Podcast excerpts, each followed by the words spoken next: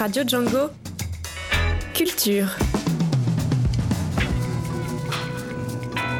Ce soir, nous parlons photographie dans un concept de performance avec notre invité, Loane Nguyen. Bonsoir. Bonsoir. Bienvenue sur Radio Django. Vous êtes photographe et performeuse. Depuis 2013, vous êtes euh, en master à la HED, la Haute École d'Art et Design de Genève. Euh, vous proposez un rapport à l'image un petit peu particulier, une forme de mise en scène entre un texte et vos photos. Expliquez-nous le concept. Alors, juste pour corriger, je ne suis plus à la aide, c'est terminé, mais j'ai fait la aide euh, comme dernière formation. Et dans cette formation, alors qu'avant j'étais photographe, uniquement, on va dire, eh bien, euh, j'ai découvert que j'aimais bien, en fait, être en live et parler devant des gens. Et en parallèle à faire des photos, j'ai commencé à enregistrer des gens en leur demandant de me raconter des histoires, a priori des histoires vraies. Euh, peut-être des histoires qu'ils avaient d'abord transformées, qui les avaient changées. Et petit à petit, euh, dans ce travail, je suis arrivée à euh, mes premiers travaux que j'ai faits sur scène, vraiment des, performances que j'ai pas faites à l'école en fait.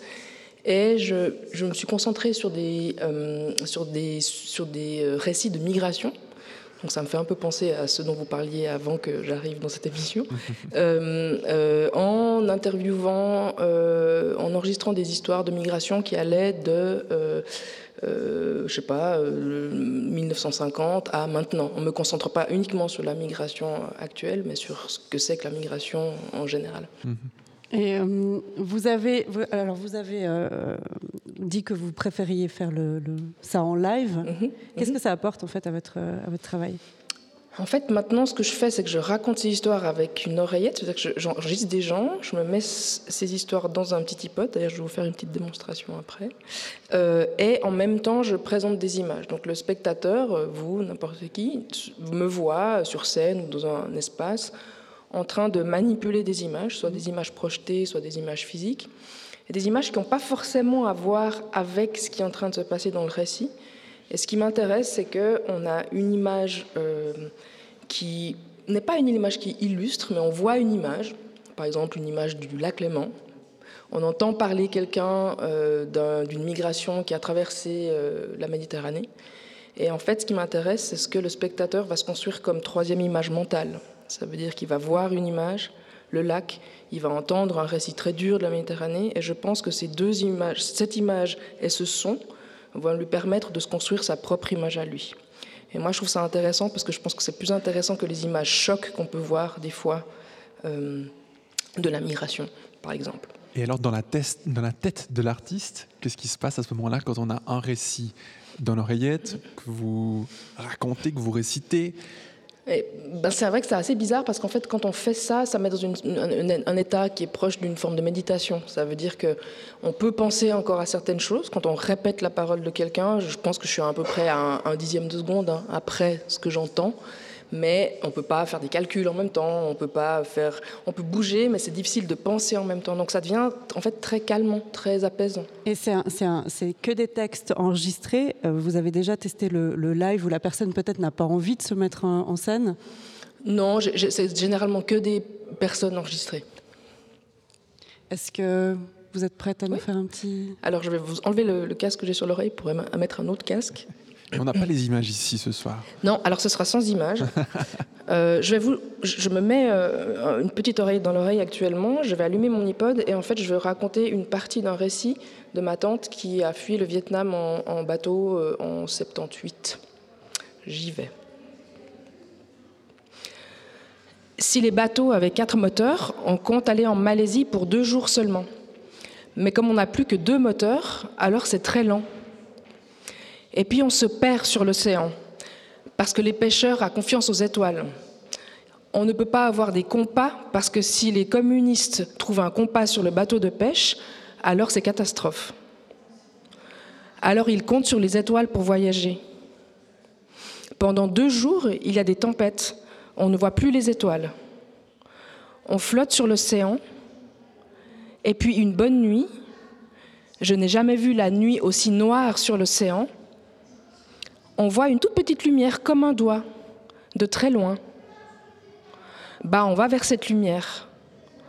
On a cru que ce sont des bateaux américains. on demande à aller sur bord, et puis non, non, c'est pour le pétrole seulement. On va vous donner des jus, des aliments, et puis tout ça. Et puis cette direction-là, c'est le camp des réfugiés. Et on a pris un jour et demi pour aller au camp de réfugiés.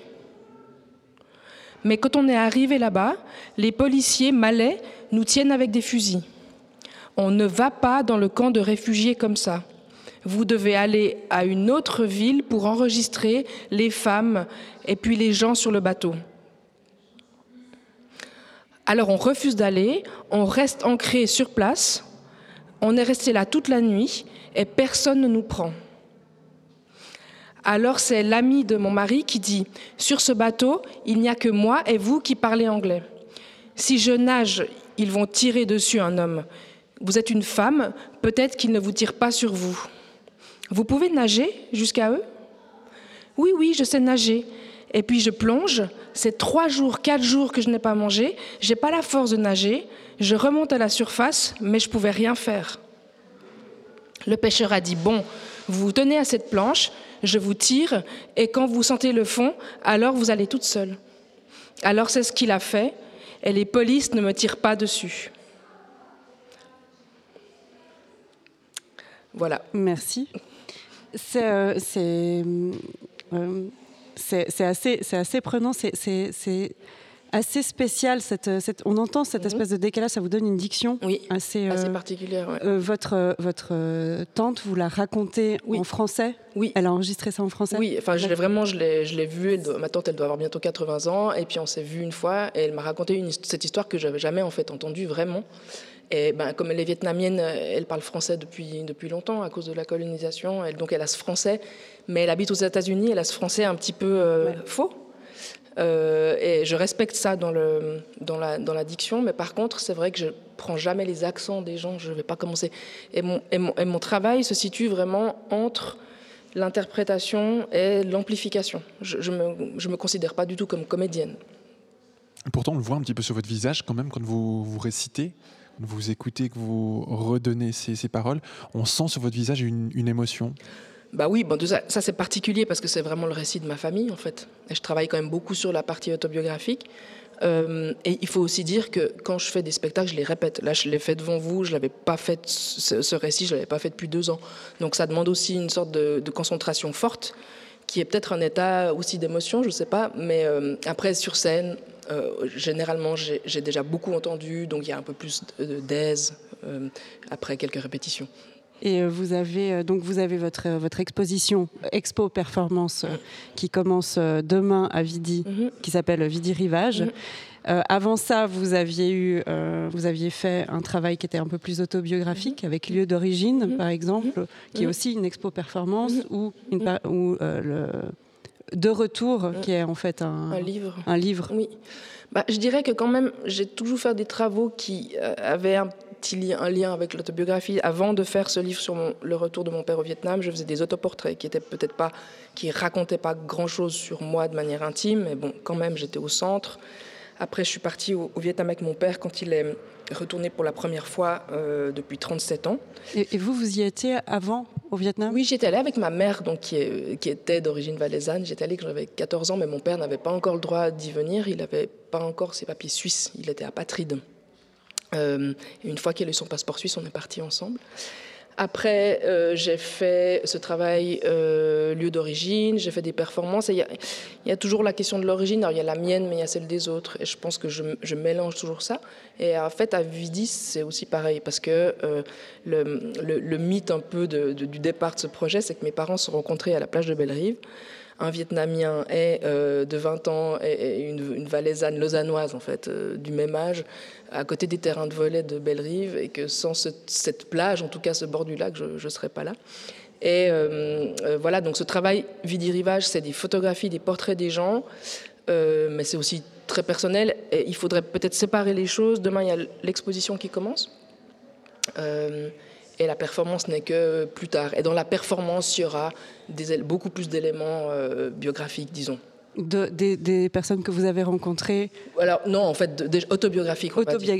Dans la dans la dans la dans l'exposition demain, euh, les gens y verront euh, des images sous forme de cartes postales. Et les gens pourront même les, spectateurs ou les visiteurs pourront même se servir des cartes postales de, des photos que j'ai faites l'été passé.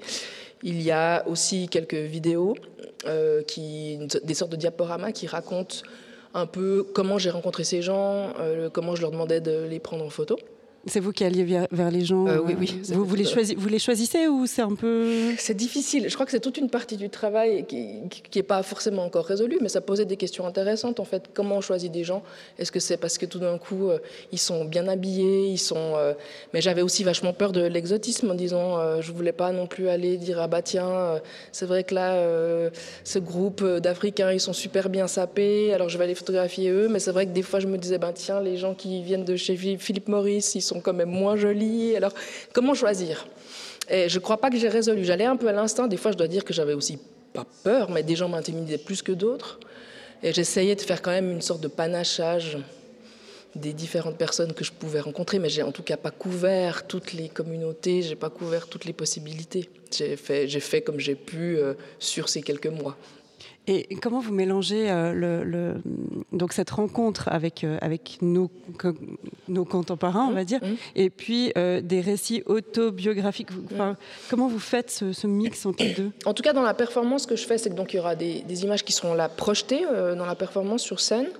Peut-être des bouts d'images, des détails aussi des images que j'aurai, que j'aurai, qui me permettront de réutiliser les images pour peut-être dire autre chose. Il y aura des récits à l'oreillette, comme j'ai fait avant, donc ça, c'est les récits des gens. Et en fait, quand je parle pour moi, quand je parle de, de, ma vie, enfin ma vie, hein, c'est pas ma vie quotidienne, mais disons quand je parle de mes origines ou de mon rapport à la photographie ou de mon rapport à ces gens, comment ça a été les photographies, etc., je le fais pas avec l'oreillette. Ça veut dire que là, je parle en mon nom et en fait, les gens voient sur scène que j'enlève l'oreillette. Alors, j'apprends pas forcément par cœur des textes, mais je peux les lire, j'ai des calepins, des choses comme ça. Et je crois qu'on fait bien la différence entre quand je suis, comme vous avez dit avant, je suis prise par la parole des autres, très concentrée, et les moments où je suis moi et où je parle de moi ou de mon père ou d'autres choses en fait. Plusieurs rendez-vous hein, qui sont euh, à noter dans nos agendas. L'exposition des, photos hein, que vous commencez demain, c'est à partir du 8 mai jusqu'au 6 juillet, hein, ce qui nous laisse à peu près deux mois pour la visiter. oui, c'est tout à fait bien. C'est à la cantina du théâtre de Vidi. Vous avez également le vernissage euh, qui aura lieu ce samedi, le 11 mai, toujours à la cantina. Et puis une série de performances euh, entre le 11 et le 15 juin, cette fois-ci à la passerelle du théâtre de Vidi. Exactement. Vous conseillez aux gens de venir plutôt deux, au trois que c'est deux expériences, c'est deux expériences euh, totalement différentes. Euh, le spectacle sera, la performance sera une performance plutôt courte, c'est-à-dire je pense que je resterai sous une heure de spectacle, donc c'est pas quelque chose qui va durer quatre heures. Maintenant, les gens qui viendront à la performance pourront aussi voir l'exposition avant ou après. Donc euh, les gens qui seraient intéressés à me voir sur scène peuvent aussi profiter de l'exposition avant. Et ceux qui ne veulent voir que les photos, eh ben, ils ont deux mois pour, le, pour les voir. Et bien voilà, du 8 mai jusqu'au 6 juillet à la cantina du théâtre de Vidi. Tout se déroule au théâtre de Vidi. Hein. Donc euh, une seule adresse si vous êtes intéressé par des billets. Le site du théâtre de Vidi vous récapitule tout ça et vous propose de les acheter en ligne. Évidemment, on vous met tous les liens sur notre site. Un tout grand merci à vous, Loane Nguyen. Merci à vous. Une toute belle soirée euh, et puis belle festivité pour euh, ces prochaines semaines et ces prochains mois d'exposition. À bientôt. Merci beaucoup. Merci à vous et merci également à toi, Sarah, pour la préparation de ce sujet ce soir. Merci Fabien, Une bonsoir. belle soirée.